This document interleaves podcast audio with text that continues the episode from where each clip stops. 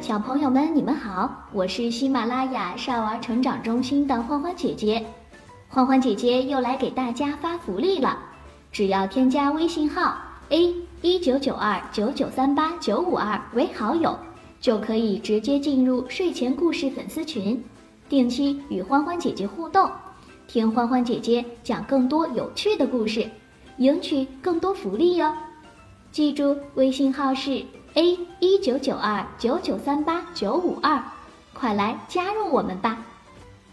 接下来，让我们一起来听一听今天的故事：小青蛙的滑翔机。有一天，小青蛙爬上了一座高高的悬崖，悬崖下面是深深的山谷。突然，小青蛙发现，山谷里有一只蝴蝶风筝。它正被风吹得转来转去，当风筝被风吹到小青蛙身边时，它大喊道：“帮帮我！我想停下来。”小青蛙睁大眼睛仔细看，终于看到了风筝下面的细线。可是它还没来得及伸出手，风筝又被风吹跑了。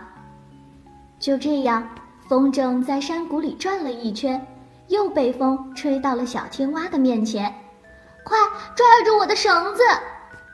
这回小青蛙的动作快极了，一下子抓住了蝴蝶风筝的绳子。可是小青蛙的身体太轻了，蝴蝶风筝没有被拉住，它自己反而被蝴蝶风筝带到了空中，在山谷里转呀转。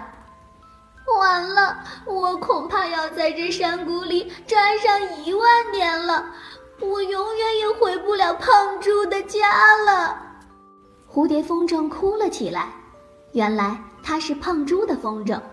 胖猪把它放上天空的时候，突然刮起一阵大风，把它的线给刮断了。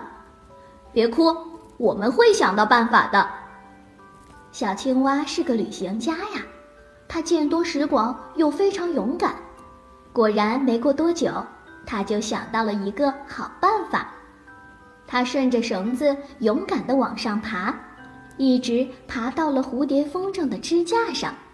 接着，他顺着风向，一会儿爬到支架的左边，一会儿爬到支架的右边。突然，蝴蝶风筝发现自己正朝着山谷外面飞去。哇！我明白了，你把我当成了滑翔机。蝴蝶风筝快乐的大喊大叫起来：“你真聪明，我要永远跟着你。”就这样，蝴蝶风筝成了小青蛙的滑翔机。小朋友们听过今天的故事，你们知道滑翔机的原理是什么吗？它为什么又会被叫做滑翔机呢？如果你们知道答案的话，别忘了分享给欢欢姐姐哟。好啦，今天的晚安故事就到这里了，我们明天再见，晚安。